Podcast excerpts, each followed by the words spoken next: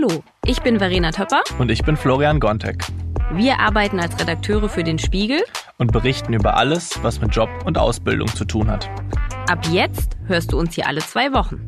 Wir sprechen in unserem Podcast abwechselnd mit Menschen über ihre Jobs. Was ist großartig daran und was nervt? Wie sind sie dazu gekommen und wie sieht ihr Alltag aus? Wir wollen verstehen, wie die Arbeitswelt funktioniert und was sich gerade alles ändert. Willkommen zu Und was machst du? Für unsere ersten beiden Folgen hatten Florian und ich uns überlegt, dass wir zwei Ausbildungsberufe vorstellen wollen. Und zwar die mit dem höchsten und dem niedrigsten Gehalt. Das höchste Gehalt bekommen Zimmerer und mit einer Zimmerin hat Florian in der letzten Folge schon gesprochen. Wer bekommt nun das mickrigste Ausbildungsgehalt? Ich hatte da auf Floristen oder Friseure getippt. Aber tatsächlich war 2020 ein anderer Ausbildungsberuf der mit den mickrigsten Gehältern. Schornsteinfeger. Und deshalb habe ich heute eine angehende Schornsteinfegerin zu Gast. Marisha Schiffer ist 22 Jahre alt, lebt in der Nähe von Cottbus und wird im Sommer ihre Ausbildung abschließen. Wie es dann für sie weitergeht und wie sie es geschafft hat, die letzten Jahre von weniger als 600 Euro im Monat zu leben, darüber spreche ich mit ihr in der nächsten halben Stunde. Hallo Marisha, schön, dass du da bist. Ich freue mich, Hallöchen. Also ich war ja sehr überrascht, als ich gelesen habe, dass Schornsteinfeger der Ausbildungsberuf mit dem miesesten Gehalt ist. War dir das klar, als du dich für die Ausbildung beworben hattest? Es war mir bewusst, also ich habe die Zahlen vorgelegt bekommen, als ich mich beworben habe für den Beruf, aber ich denke, der wenige Betrag, den man bekommt, sollte nicht ausschlaggebend sein, ob man den Beruf lernen möchte oder nicht. Wolltest du denn von Anfang an Schornsteinfegerin werden? Nein. Ich wollte mal Polizistin werden, dann Tierpflegerin und dann am Ende ist es Schornsteinfeger geworden. Und wie bist du darauf gekommen? Die Geschichte kann man gar nicht kurz fassen. Also ich bin ganz am Anfang äh, in den Tierpark gekommen durch meinen Partner Ricardo. Der hat gesagt, Tierpfleger ist auch eine ganz schöne Sache und als freiwilliges Jahr ist es natürlich vorteilhaft. Man lernt unheimlich viele Leute kennen und ist draußen den ganzen Tag. Dann hat man gemerkt im Tierpark, man möchte gar nicht im Büro sitzen den ganzen Tag, wenn draußen die Sonne scheint. Also bin ich dann auf so eine Berufsimpulsmesse gegangen bei uns in Cottbus und da haben mich zwei Schornsteinfeger angesprochen, für den Beruf geworben und das sei ja sehr verlockend, dass ich dann ein Praktikum gemacht habe und tatsächlich die Liebe für den Beruf entdeckt habe. Du sagst, ähm, das war verlockend. Was genau hat dich denn da so angesprochen? Zum einen die schöne Kluft, wir tragen ja unseren schönen Collar mit den Goldknöpfen, dann irgendwann, wenn man ausgelernt hat, einen schönen Zylinder. Dann natürlich die Arbeit auf dem Dach. Man hat von da oben die schönste Aussicht, die man sich nur vorstellen kann. Und natürlich auch der Menschenkontakt. Also man sitzt nicht den ganzen Tag allein im Keller, wie man das vielleicht denkt, oder allein auf dem Dach, sondern man lernt wirklich die unterschiedlichsten Leute kennen und knüpft dadurch auch natürlich schöne Kontakte. Schornsteinfeger in schwarzer Kluft auf dem Dach, so stellt man sich das auch vor. Aber wie viel Zeit verbringst du denn wirklich äh, auf dem Dach? Tatsächlich viel zu wenig. Also ich könnte mir wünschen oder würde mir sehr gerne wünschen, dass man mehr Zeit auf dem Dach verbringt. Aber wir haben ungefähr Pi mal Daumen neun Wochen Kehrtour im Jahr. Bei manchen Kehrbezirken wieder mehr, bei manchen Kehrbezirken wieder weniger, zum Beispiel den Stadtbezirken. Aber wir haben ungefähr neun Wochen, die wir wirklich den ganzen Tag auf dem Dach verbringen. Du hast gesagt, neun Wochen im Jahr sind Kehrwochen, also neun Wochen im Jahr bist du wirklich auf den Dächern unterwegs. Was ist in der restlichen Zeit? Wie sieht da ein normaler Arbeitstag für dich aus? Wir messen an den Feuerungsanlagen und überprüfen bestimmte Werte, ob sie eingehalten werden oder nicht. Dann reinigen wir sehr viele Lüftungsanlagen. Also statt dem Kehren mit dem richtigen Kehrbesen haben wir dann einen lustigen Klapperkasten, wo wir dann die Lüftungsanlagen auf freien Querschnitt überprüfen. Dann bringen wir momentan sehr viele Rauchwarnmelder in den Mietswohnungen an. Ebenso überprüfen wir Lüftungseinrichtungen, zum Beispiel in den Bädern, diese ganzen kleinen Tellerventile. Überprüfen wir, ob da genug Luft durchströmt oder ob sie zum Beispiel mit Staub oder Fusseln verdreckt sind und somit auch die Feuchtigkeit und Luft nicht abfüllen können. Und ähm, ich würde jetzt von mir auch sagen, ich bin schwindelfrei, aber ich glaube, auf dem Dach zu arbeiten ist noch mal was ganz anderes. Wie war das bei dir? Also du sagst, du hast ein Praktikum gemacht. Wie war da das erste Mal wirklich auf dem Dach hantieren? Ich hatte wirklich ein bisschen Kniezittern. Also man kennt ja, man klettert gerne als Kind auf dem Baum, aber auf dem Dach stehen, auf den schmalen Laufstegen ist dann doch was anderes. Gerade wenn der Wind zügig weht oder es anfängt zu regnen, dann fühlt man sich doch schon leicht unsicher und dann noch mit einem Kehrbesen Stoßbesen in der Hand oder eine Stoßbesen ist dann schon etwas unsicherer. Man fühlt sich eben schnell verloren, wenn doch mal eine Windböe kommt, weil man nicht genug Halt hat, man kann nach nirgends was greifen. Also es ist schon was anderes als auf dem Baum klettern. Und du bist auch dann nicht gesichert auf dem Dach? In manchen Bereichen ist eine Sicherung vorgeschrieben laut BG-Bau, aber normalerweise laufen wir ohne Sicherung auf den Laufstegen auf dem Dach rum. Kann man das denn irgendwie trainieren? Man gewöhnt sich das an in der Ausbildung. Also der Lehrgeselle zeigt einem wirklich auch meistens ein paar Tipps und Tricks, worauf man achten sollte, wenn man auf Dach geht. Zuallererst muss man immer gucken, ob alle Laufstege und Trittflächen wirklich noch standfest sind, also dass man sie begehen kann, ohne dass dann der, die, der, der Laufsteg abbricht unter den Füßen. Man guckt aber auch viel nach Dachrinnen. Also falls man wirklich mal abrutschen sollte, dass man sich an der Dachrinne vielleicht festhalten kann, an irgendwelchen hervorstehenden Masten oder sowas. Also da lernt man schon drauf zu achten. Oh Gott, also hast du das schon mal mitbekommen? Ist das schon mal ein Schornsteinfeger passiert, dass da einer an der Dachrinne ge gehangen hat? Mir Gott sei Dank noch nicht, aber einem Azubi zum Beispiel, jemand aus meiner Klasse, der ist auch schon mal von einem Flachdach gerutscht. Der hat sich dann den Arm gebrochen. Mein Meister selber ist auch schon mal von einem Dach gerutscht fallen, hatte aber sehr viel Glück. Und der Vater von ihm ist auch schon mal von einem hohen Dach gefallen, ist aber glücklicherweise in einem Busch gelandet. Also da hat er wirklich sehr, sehr viel Glück gehabt. Aber es gibt auch natürlich viele Unfälle.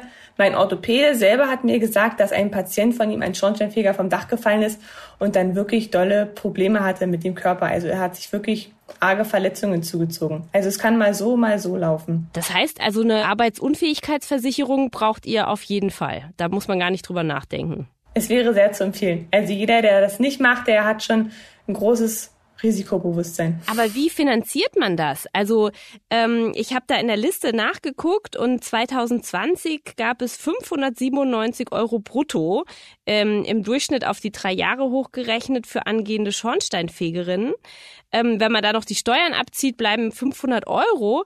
Äh, wie lebt man davon und zahlt auch noch diese Berufsunfähigkeitsversicherung? Also wir haben Gott sei Dank Anfang dieses Jahres einen Tarifangleich bekommen, also dass wirklich alle Lehrlinge im ganzen Land gleich viel verdienen. Das war ja davor immer der Unterschied. Wir im Osten, so wie man immer sagt, haben weniger verdient als die Lehrlinge im Westen. Das wurde angeglichen seit diesem Jahr und jetzt verdient man schon 100 Euro gut mehr im Lehrjahr. Ist nicht viel, aber selbst 50 Euro pro Lehrjahr sind schon eine große Hilfe. Wenn man gut strukturiert ist und sich einen Plan macht, gerade wenn man noch zu Hause wohnt, hat man natürlich bessere Chancen, sich so eine Unfallversicherung zu leisten. Aber ich selber habe jetzt auch keine im, Aus im Ausbildungsjahr, sondern mache es erst danach, wenn ich wirklich ausgelernt habe, weil es im Monat dann doch schon viel Geld ist, was dann da flöten geht. Und wie kommst du mit diesen 500 Euro im Monat aus? Äh, ganz ehrlich habe ich keine Probleme damit. Ich habe mich vorher so ein bisschen schlau gemacht, wie viel man ungefähr im Monat immer braucht, habe geguckt, wie viel ich schon davor ausgegeben habe, immer jedes, jedes Jahr oder jeden Monat. Und dann habe ich mir einfach so einen kleinen Plan gemacht, wie viel ich für was opfern möchte, in Anführungszeichen. Also sagen wir jetzt mal beispielhaft 120 Euro für meinen Hund, 225 Euro für meine Esel, dann zahle ich 100 Euro im Monat für meine Lebensmittel. Und der Rest geht dann immer an meinen Partner über, der darf dann ein bisschen mehr zahlen. Nicht zu viel, aber es ist schon gerecht aufgeteilt. Und dann kommt man ganz gut über die Runden, wenn man sich so einen Plan macht. Wenn man auch sich dran wirklich hält, dann klappt das eigentlich ganz gut. Ähm, du hast jetzt gesagt, du gibst Geld für deine Esel aus. Äh, erzähl mal, was ist damit gemeint? Was für Esel? Also durch mein freiwilliges ökologisches Jahr ist jedem zu empfehlen, der nicht weiß, was er nach der Schule machen möchte, äh, habe ich ein Eselbaby großgezogen und das wurde mir dann von den Tierpflegern am Ende meines Jahres geschenkt. Und ein Esel alleine ist auch doof, also musste ich einen zweiten Esel herholen und jetzt darf ich stolz sagen, dass ich mit 22 Jahren schon zwei Esel habe. Und die treu wie Hunde an meiner Seite kleben, wenn ich einen Spaziergang mache und mich jeden Morgen begrüßen, wenn ich sie früh füttern fahre. Und was hast du mit denen vor? Ähm, ich wollte gerne mal zur Ostsee laufen mit meinen beiden Eseln, aber beide sind gerade in so einer kleinen Pubertätssituation, dass sie vieles auch in Frage stellen und nochmal vieles erlernt bekommen müssen und deshalb dauert es noch ein Weilchen, aber sobald beide gut erzogen sind und ich das Vertrauen habe, dass ich mit ihnen eine große Runde laufen kann, möchte ich gerne mit beiden zur Ostsee wandern. Das klingt äh, total spannend. In deinem normalen Arbeitsalltag als Schornsteinfegerin, wie viel Zeit bleibt dir denn da äh, für deine Esel? Wann fängst du zum Beispiel morgens an? Ist immer unterschiedlich. Jetzt zum Beispiel in der normalen Saison, wo wir viel arbeiten können, stehe ich immer um 5.30 Uhr auf, gehe eine Runde mit dem Hund, fahre dann um 6.30 Uhr meistens zur Arbeit und bin dann ungefähr immer bis 15.30 16 Uhr auf Arbeit. Es hängt immer ganz nach den Kunden ab. Viele Kunden kommen ja auch wirklich erst 16 Uhr, 16.30 Uhr selber von Arbeit und dann warten wir natürlich auch, damit wir die Arbeit bei ihnen verrichten können. Und dann spätestens 17.30 Uhr bin ich dann auch wieder in Spremberg und im Sommer habe ich das Glück, dann scheint auch noch die Sonne. Also kann ich dann bequem und in aller Ruhe zu meinen Eseln fahren, kann mich dort hinsetzen, noch einen Kuchen essen oder vielleicht für die Schule lernen, mich mit den Tieren noch ein bisschen beschäftigen, kuscheln oder ein paar Übungseinheiten machen. Und dann ist der Tag auch schon rum. Du hast vorhin erzählt, wie schwierig das ist, auf dem Dach herumzulaufen äh, mit der Ausrüstung, mit so einem Kehrbesen. Wie viel äh, an Equipment musst du denn da auf das Dach so mit draufnehmen? Wenn man viel Glück hat, braucht man nur einen Kehrbesen mitnehmen. Dann gibt's aber meistens bei, bei Mehrfamilienhäusern auch noch mehrere Schornsteine und Abgasanlagen. Heißt, man hat in den schlechtesten Fällen eine Kehrleine mit, eine Gasleine für die ganzen Abgasleitungen. Dann hat man noch einen Stoßbesen mit dabei und eventuell noch einen kleinen Hammer, damit man ein bisschen Glanzruß abhämmern kann. Und wie viel wiegt das Ganze? Ungefähr sieben, acht Kilo bestimmt. Aber ich weiß es nicht genau, da kann ich keine genaue Zahl sagen. Boah, aber das ist schon äh, total schwer. Also wie, wie fit musst du sein? Gehst du regelmäßig da in, ins Fitnessstudio? Ich sage mal, Kacke schaufeln bei den Eseln reicht als Fitnessstudio. Das ist ein guter Ersatz. Aber ansonsten macht der Beruf einen selber auch fit. Also wenn man davor weniger gemacht hat. Man sollte nichts davor gemacht haben. Das ist dann wieder schlechter für die Kondition. Aber man kann sagen, durch das ganze Treppensteigen, durch das ganze Schleppen vom Ruß oder dem schweren Messkoffer wird man eigentlich auch in der Zeit fit. Aber um jetzt nochmal auf das Gehalt zurückzukommen, das klingt jetzt schon total ungerecht. Also du gehst da wirklich ein hohes Risiko ein. Wenn es blöd läuft, fällst du vom Dach runter. Du musst irgendwie mehrere Kilo Ausrüstung da hochschleppen und ähm, verdienst kaum Geld. Sag doch nochmal, was genau ist jetzt der, das Schöne an dem Beruf? Auf jeden Fall die Aussicht. Also wenn man wirklich auf dem Dach steht, früh um sieben, dann sieht man meistens noch den Sonnenaufgang und denkt sich jedes Mal, wow, was habe ich nicht für einen schönen Beruf, dass ich hier oben die Zeit genießen kann. Natürlich muss man sich beeilen, damit man die Arbeit schafft, aber man kann immer den schönen Moment, die schöne Aussicht von da oben genießen. Das ist mein ausschlaggebendes Argument immer. Ansonsten bei den ganzen Feiertagen lohnt es sich immer zu den Kunden zu gehen. Da kriegt man zu Ostern Osterschokolade, zu Weihnachten kriegt man Weihnachtsmänner, selbstgebackene Plätzchen, manche schenken sogar Eierlikör. Also man kommt immer mit vollen Taschen nach Hause und kann sagen, man hat nette, liebe Kunden, die einem auch dankbar sind, dass man jedes Jahr kommt und dann sogar auch Plätzchen schenken. Angeblich bringt es ja Glück, wenn man an den goldenen Knöpfen eines äh, Schornsteinfegers dreht. Wollte das schon mal bei dir jemand machen und ist das nicht auch ein bisschen komisch?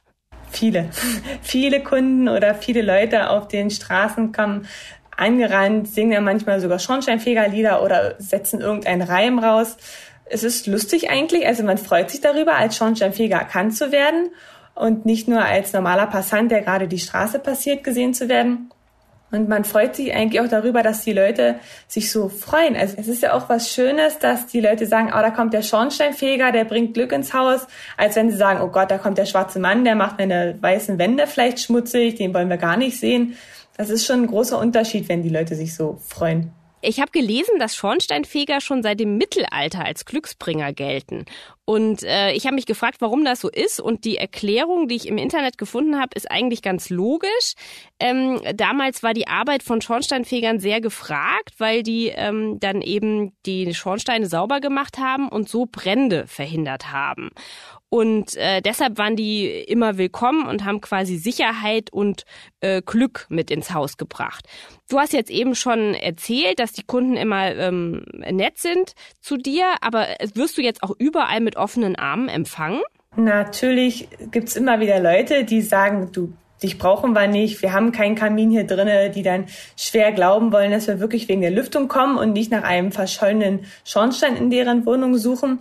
Da gibt's immer wieder Passanten oder Kunden, die ein bisschen mies gestimmt sind auf den Schornsteinfeger, aber eigentlich ist der Großteil sehr offen und freundlich uns gegenüber. Erklär doch nochmal, warum müsst ihr als Schornsteinfeger auch in Häuser gehen, die gar keinen Schornstein haben?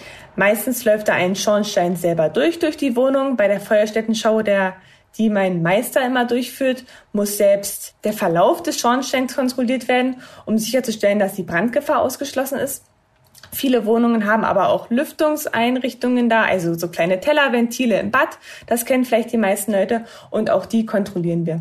Moderne Öfen produzieren doch kaum noch Ruß. Warum müssen die überhaupt gekehrt werden? Äh, weil sie sehr viel Feinstaub produzieren. Also man sagt natürlich, Pelletöfen produzieren keinen Ruß, dabei haben sie sehr viel Feinstaub, was sie absetzen. Und auch wenn man denkt, da oben kommt ja nichts raus, wenn ich meinen Ofen anmache, finden wir trotzdem in den Ofenrohren und in den Schornsteinen noch sehr viel Verbrennungsrückstände, die wir immer abkehren. Schornsteinfeger gilt auch als systemrelevanter Beruf. Da war ich jetzt auch sehr, sehr überrascht, als ich das gelesen habe, ähm, weil die Tätigkeit der öffentlichen Gefahrenabwehr dient, wie es so schön heißt.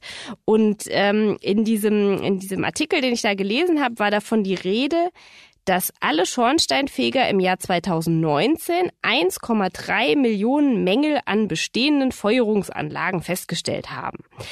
Das heißt, ihr rettet mit eurer Arbeit auch Menschenleben. Grob gesagt kann man das so sagen, genau.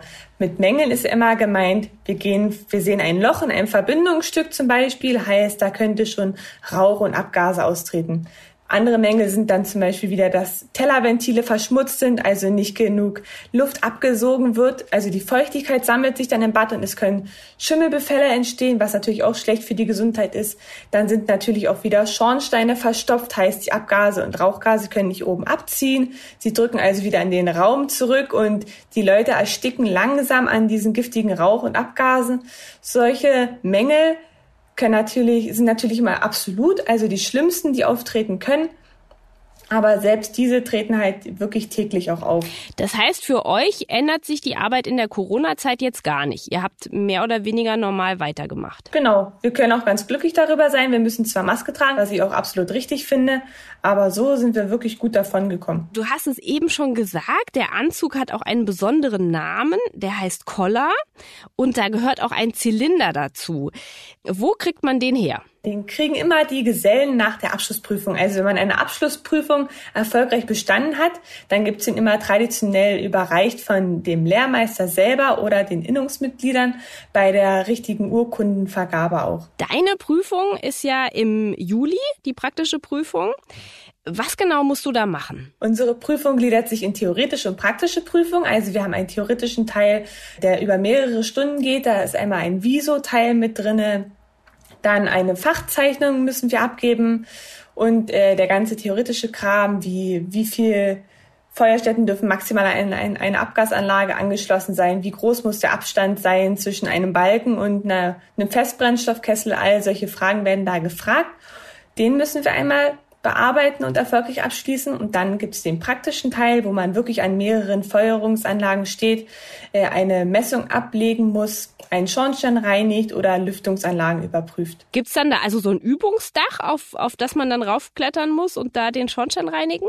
Wir haben ein Schulungsgebäude tatsächlich, wo die Meister ihre Schulungen vollziehen, wo wir selber als Azubis äh, auch dreimal im Lehrjahr hinfahren und da eine Woche verbringen. Da haben wir dann Theorieteil, wir haben aber auch sehr viel praktische Übungen, wo wir wirklich an die Feuerungsanlagen rangehen. Und da gibt's auch ein sehr schönes Dach mit verschiedenen Abgasanlagen und Schornsteinen, die wir dann reinigen oder versuchen auf Mängel zu überprüfen. Also für Azubis ist das schon eine sehr gute Gegebenheit da. Das heißt, da klettert dann ein Meister drauf und verschmutzt den Schornstein und ihr macht den anschließend sauber? Genau so in etwa. Also er verschmutzt ihn, dann werden Schrauben locker gedreht, dann wird eine Abdeckung lose gedreht. Also man muss dann wirklich auch Mängel suchen und erkennen können können auf diesem Dach, die alle dann manipulativ hergestellt werden von den Meistern und den ganzen Prüfungsmitgliedern. Und wohnt ihr dann da auch alle zusammen? Äh, der Großteil wohnt da tatsächlich in ganz vielen Wohnungen, also Mietswohnungen dazu zu sagen, aber ich pendel immer ganz fleißig nach Hause. In deiner Schornsteinfegerklasse sind auch fast nur Männer. Wie ist das? Eigentlich ganz lustig. Also ich bin das einzige Mädchen in meiner Klasse. Wir waren am Anfang 17 Azubis oder Stifte ich war das einzige Mädchen, hat den Vorteil, dass sich die Lehrer sofort meinen Namen gemerkt haben. Also es gab nie Schwierigkeiten, mich von den anderen auseinanderzuhalten. Das hat zum einen auch den lustigen Aspekt, ich kann mich gar nicht melden die Stunde und trotzdem haben die Lehrer immer im Hinterkopf, ja, die Marisha, die war ja anwesend, also ganz positiv schon mal für mich in dem Sinne. Und die Jungs sind auch sehr zuvorkommend, hilfsbereit bei manchen Aufgaben, sprechen mich auch oft an, ob ich vielleicht helfen kann. Ich kann ohne Probleme zu ihnen gehen und dort Hilfe einfordern. Also man steht nicht schlecht da als einziges Mädchen. Das heißt auch, du würdest es durchaus anderen Frauen empfehlen. Klar, wieso nicht? Also man wird nicht runtergestampft oder sexuell belästigt, das ist überhaupt nicht so der Punkt. Es macht eigentlich viel mehr Spaß. Woher kommt denn das, dass traditionell Schornsteinfeger ein reiner Männerberuf ist? Ja, wahrscheinlich davon, dass man doch sehr viel Kraft braucht. Aber da hat sich ja gar nichts dran geändert, oder? Früher war es tatsächlich so, dass der Beruf sehr anstrengend war, auch körperlich anspruchsvoll. Man musste ja wirklich sehr viele Sachen mitschleppen. Man hatte ja dann damals nur ein Fahrrad zur Verfügung, musste also wirklich mit dem Fahrrad alle Materialien von A nach B bekommen. Dann war die Arbeit auch anstrengender, dass man wirklich in große Schlote reinklettern musste und von drinnen nach draußen alles rauskratzte. Also es war schon für Frauen etwas anstrengender, aber mittlerweile hat sich der Beruf so entwickelt und weiter bearbeitet, dass man heutzutage eher den Messkoffer schleppt, als dann wirklich die schweren Bauarbeiterwerkzeuge. Also es ist schon frauenfreundlicher geworden. Wenn man in der Gesellenabschlussprüfung mindestens die Note 2 erreicht, kriegt man vom Landungsinnenverband 1000 Euro, habe ich auf der Webseite gelesen. Das klingt so, als sei die Note 2 was ganz Besonderes. Denkt man nicht, aber ist wirklich so. Also es ist gar nicht so leicht, eine 2 in der Abschlussprüfung zu erlangen, weil man wirklich an so viele verschiedene Dinge denken muss. Also selbst ein Zentimeter bei der Abstandsberechnung ist schon, ist schon fatal grob gesagt. Deshalb ist es gar nicht so einfach, eine 2 zu erlangen. Aber wenn man sich wirklich hinterklemmt, sollte das auch kein Problem sein. Also viele sahnen wirklich jedes Jahr auch die 1000 Euro ab. Und du hast in der Zwischenprüfung hast du auch schon die Note 2 gehabt. Ich kann glücklich sagen, ich habe die Note 2 gehabt, genau. Also vielleicht schaffe ich es auch bei der Abschlussprüfung, aber man darf nicht zu früh loben oder den Teufel an die Wand malen. Wie bereitest du dich denn auf deine Abschlussprüfung vor? Ähm, ich versuche wirklich all meine Mitschriften nochmal durchzugehen, mir das Wichtigste rauszuschreiben, damit ich es dann im schnellen Griff auch mir anschauen kann. Falls ich Fragen habe oder bei Übungsaufgaben in der Schule mir nicht sicher bin, kann ich da nochmal schnell zurückgreifen. Ich habe einen sehr guten Partner in der Schule, der mit mir auch immer fleißig lernt. Das ist schon sehr hilfreich, wenn man nicht alleine da sitzt und sich den Stoff in den Kopf pochert. Genau, also hoffe ich, dass ich ganz gut abschneiden werde in der Abschlussprüfung. Wie geht es denn danach für dich weiter? Wenn ich ausgelernt habe, möchte ich äh, bei einem Meister, einem bekannten Meister anfangen, der mich schon lange angefragt habe. Ich möchte dann auch Geselle bleiben, weil mich der Meisterberuf nicht anspricht. Das ist nicht so die Arbeit, die ich verrichten möchte und hoffe, dass ich gesundheitlich auch lange den Gesellenberuf ausüben kann. Das heißt, der hat dich schon angesprochen, also der hat dir einen Job angeboten? Genau, tatsächlich ist das letztes Jahr bei der Impulsmesse entstanden. Da habe ich aus Spaß gesagt, er kann mich ja übernehmen, wenn er einen Gesellen sucht und er hat es dann ernst gemeint.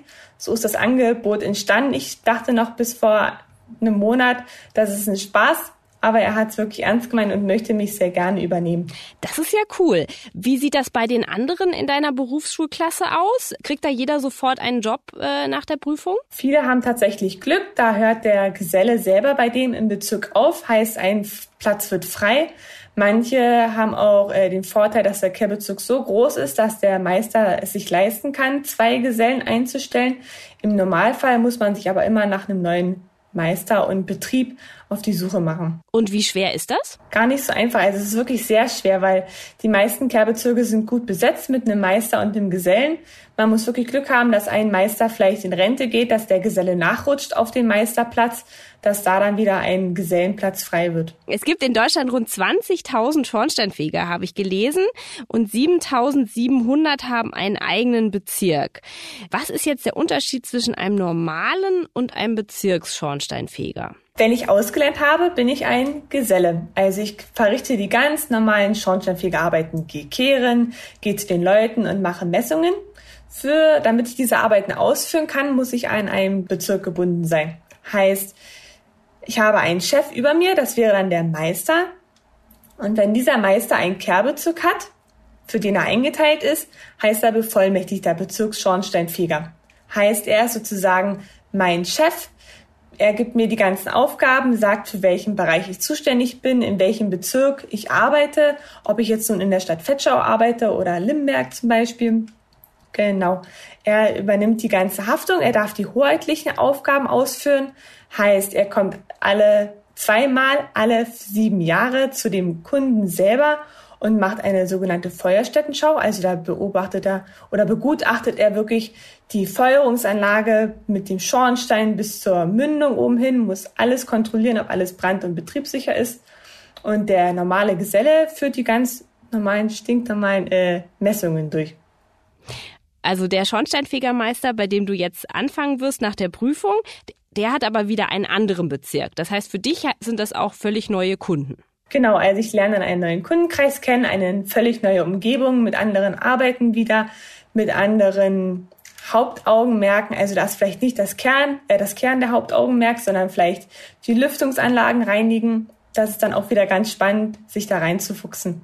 Dann hattest du gesagt, du möchtest gar kein Meister werden, du möchtest lieber Geselle bleiben.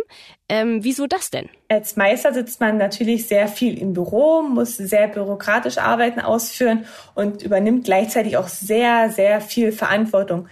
Diese Aufgaben entsprechen nicht so meinem Bild, was ich gerne machen möchte. Ich werde im Büro immer sehr schnell müde und bin dann lieber doch draußen unterwegs. Und dann sehe ich meine Chancen, glücklicher mit dem Beruf zu sein, eher als Geselle als als Meister. Als Meister kann man immerhin bis zu 20 Euro die Stunde verdienen. Das klingt ja ganz gut. Ähm, als Geselle wird es dann wahrscheinlich äh, weniger sein. Ähm, wie wird sich das verändern? Als Geselle verdient man eigentlich gar nicht so schlecht. Es ist immer unterschieden in den Tarifgruppen.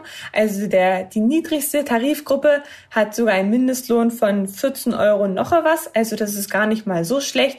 Und je nachdem, in welcher Tarifgruppe man ist, steigt man automatisch höher. Dann hängt es auch immer vom Meister ab. Also kein Meister hat einen festen Preis, an den er gebunden ist. Er kann also sogar mehr zahlen, also übertariflich bezahlen. Das kann man dann immer aushandeln, wenn man dann in dem Betrieb anfängt. Also als Geselle wird man eigentlich nicht schlecht bezahlt. Und dann, was wirst du dann als erstes machen? Eine äh, Berufsunfähigkeitsversicherung abschließen? Ja, ich glaube, das wäre ganz wichtig, dass man das dann wirklich auch macht mit dem ersten Lohngehalt.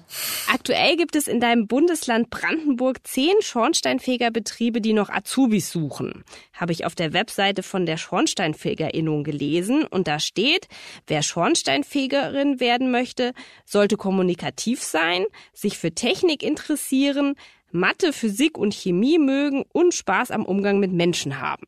Siehst du das auch so? Ja, trifft vollkommen zu. Wer keine Lust hat auf neue Leute und sich nicht unterhalten möchte, für den ist der Beruf absolut nichts. Und wie wichtig sind Mathe, Physik und Chemie? Wenn man schlecht in der Schule war, heißt das nicht, dass man den Beruf nicht lernen kann. Man muss sich dann eben nur ein bisschen hinterklemmen. Eigentlich wird in der Schule einem alles nochmal beigebracht. Also da wird nicht vom Urschleim begonnen, aber schon schon nochmal auf alles eingegangen. Also eigentlich sollte man alles in der Berufsschule nochmal gelernt und gezeigt bekommen. Waren denn aber Mathe, Chemie, Physik auch äh, schon deine Lieblingsfächer in der Schule? Durchaus nicht. Also tatsächlich waren das nicht meine Lieblingsfächer, aber in der Berufsschule hat man nochmal einen ganz anderen Bezug auf Mathe und Chemieformeln. Also man weiß, was damit anzufangen, man weiß, dass sie wichtig sind im Alltag, dass man sie auch wirklich braucht und dadurch lernt man auch schneller und auch ein bisschen motivierter. Wir hatten eben schon drüber geredet. Äh, Schornsteinfeger Azubis werden überall gesucht. Wie bist du da vorgegangen bei deiner Ausbildungsplatzsuche? Also du hattest ja dann sozusagen die Qual der Wahl. Es ging eigentlich. Also dadurch, dass wirklich die meisten Betriebe auch Lehrlinge suchen, weil es viel zu wenige Azubis gibt oder Leute, die diesen Beruf lernen, ist es da durchaus einfach, einen Bezirk zu finden. In der Nähe sogar der einen aufnimmt. Ich habe im Internet ein bisschen recherchiert, welche Schornsteinfeger es wirklich in meiner Nähe gibt und dann habe ich ganz altmodisch eine Bewerbungsmappe zusammengestellt, bin hingefahren, habe geklingelt und habe die meinem jetzigen Meister äh, in die Hand gedrückt und gesagt, ich würde mich gerne bewerben, ich bin die Marisha und hoffe, dass sie sich eventuell auf meine Mappe zurückmelden. Und darüber hat er sich, so wie er es mir jetzt im Nachhinein mitgeteilt hat, auch sehr gefreut, dass ich das persönlich gemacht habe. Also an alle, die sich bewerben möchten, es kommt immer gut an wenn man eine Bewerbungsmappe persönlich übergibt. Und war der überrascht, dass du als junge Frau dahin kommst? Denn wenn man sich da die Zahlen anguckt, du hast es vorhin ja auch schon erzählt, von zehn schornsteinfähiger Azubis ist höchstens eine Frau dabei. Er war erstaunt generell, dass sich jemand bei ihm beworben hat, weil er seine Anzeige auch schon lange drinnen stehen hatte aber hat sich dann sehr gefreut, dass ich mich auch getraut habe. Gibt es denn andere Schornsteinfeger in deiner Familie? Leider nicht. Ich bin tatsächlich die erste meiner Familie. Ist auch mal wieder ganz schön. Vielleicht wird ja nach mir jemand aus der Familie wieder Schornsteinfeger. Und wie haben alle reagiert, als du dann gesagt hast, ich möchte jetzt Schornsteinfegerin werden? Eigentlich haben sich alle sehr gefreut. War ein bisschen ungläubig, weil sie auch nicht viel wussten, was der Schornsteinfeger macht. Aber wenn man sich dann erkundigt hat und auch gut informieren konnte, auch die eigenen Eltern, dann haben sich alle sehr gefreut, waren alle überzeugt davon. Ich habe dann kleine Schornsteinfeger-Männchen geschenkt bekommen als Motivation. Also die ganze Familie hat sehr, sehr gut aufgenommen. Und ist der Beruf so, wie dir die Leute auf dieser Berufsbildungsmesse, die dich ursprünglich dann darauf aufmerksam gemacht haben, wie die dir das versprochen hatten? Eigentlich ja. Vielleicht haben sie verschwiegen, dass man nicht ganz so oft auf dem Dach arbeitet, wie ich gehofft habe. Aber das ist das geringste Übel. Der Beruf ist wirklich sehr abwechslungsreich, erlebnisreich und jeden Tag ist was Spannendes, Neues dabei, was man noch nicht gemacht hat. Also es hat sich eigentlich nur gelohnt. Man kann wirklich in die Kundenberatung tief einsteigen, also wirklich zu den Leuten hingehen und sie informieren über Rauchwarnmelder. Man kann aber auch sehr äh, handwerklich aktiv sein, indem man Schornsteine neu mauert oder Edelschornsteine selber äh, errichtet. Man kann dann aber auch wieder die ganz normale Arbeit verrichten und im Keller sitzen und die Anlage messen. Also es ist wirklich für jedermann was dabei. Und wenn der eine sagt, nee, der Kerbezug, der kehrt mir zu viel, die Schornsteine, das möchte ich nicht, dann geht man eben zu einem Stadtkehrbezirk, wo viele Lüftungen gemessen werden. Also man muss sich nur orientieren und informieren und dann klappt das eigentlich auch, dass man seinen Bezirk findet. Du hast gerade gesagt, ihr mauert auch Schornsteine selber. Wie kann man sich das vorstellen? Also das habe ich jetzt schon fast dreimal in meiner Ausbildung gemacht. Da bauen wir wirklich ein kleines Gerüst um den Schornstein oben auf dem Dach rum. Dann nimmt man alte Steine ab, also trägt sie wirklich Stück für Stück ab, Reihe für Reihe. Und dann mauert man wieder neue Steine auf den Schornstein auf. Also man kann es wirklich exzessiv durchführen, diese Arbeit im Bezirk, je nachdem, wie viel Kapazitäten der Meister hat in seinem Arbeitsalltag. Es gibt aber auch wirklich Bezirke, die das gar nicht machen, weil sie eben viel zu viel zu tun haben mit den alltäglichen Messungen. Aber so, sobald ein Kunde sagt, mein Schornstein ist schon so versottet, die Steine und die ganzen Fugen brechen auseinander, Schornsteinfeger, möchtest du nicht meinen Schornstein neu aufmauern? Ist das immer was Schönes, was man selbst am Nachmittag mal in der freien Zeit auch machen kann. Aber da komme ich nochmal zurück zu dem Anfang unseres Gesprächs, denn das klingt ja so, dann bist du ja im Grunde ganz ähnlich unterwegs wie ein Zimmerer und, und kriegst aber nur die Hälfte vom Gehalt. Das ist doch ungerecht. ja, was soll man dazu sagen? Also, wir, die Schornsteinfeger kämpfen auch jährlich eigentlich um, den Gehalt, um das Gehalt. Aber ich meine, wenn man wirklich Spaß daran hat an der Arbeit, dann stört einen das auch nicht, dass man weniger verdient, würde ich jetzt mal so sagen. Und die meisten Azubis wohnen ja tatsächlich noch zu Hause. Also es gibt ja wirklich wenige Azubis, die schon ihre eigene Wohnung haben und dann ist es eigentlich ganz schön, dann zahlen sie keine Miete an die Eltern meistens, müssen das Essen nicht selber kaufen und dann hat man trotzdem jeden Monat 600 Euro, die man bekommt. Also eigentlich ist es gar nicht so schlecht. Ich habe das Gefühl, wir können jetzt zum Schluss festhalten, Schornsteinfeger ist ein schöner, sehr abwechslungsreicher Beruf, aber die ersten drei Jahre muss man sich finanziell durchbeißen. Genau, richtig. Marisha, wir sind am Ende der Zeit angekommen. Ich habe viel gelernt in der letzten halben Stunde und ich hoffe, unsere Zuhörerinnen auch. Vielen Dank für deine Zeit. Vielen Dank und ich hoffe, es werden mehr Leute sich finden, die den Beruf ausüben möchten. In der nächsten Folge wird Florian hier mit einer jungen Frau sprechen, die ein Studienfach gewählt hat, für das sich fast nur Männer interessieren. Nautik, Verkehrstechnik. Was man damit anfangen kann und was man da überhaupt so lernt, das erfahrt ihr hier in zwei Wochen. Wenn du einen interessanten Job hast und mit uns darüber reden möchtest oder schon immer mal mehr über einen bestimmten Beruf wissen wolltest, dann schreib uns doch einfach unter und was machst du at spiegel.de. Wir freuen uns auf deine Mail. Bis zum nächsten Mal.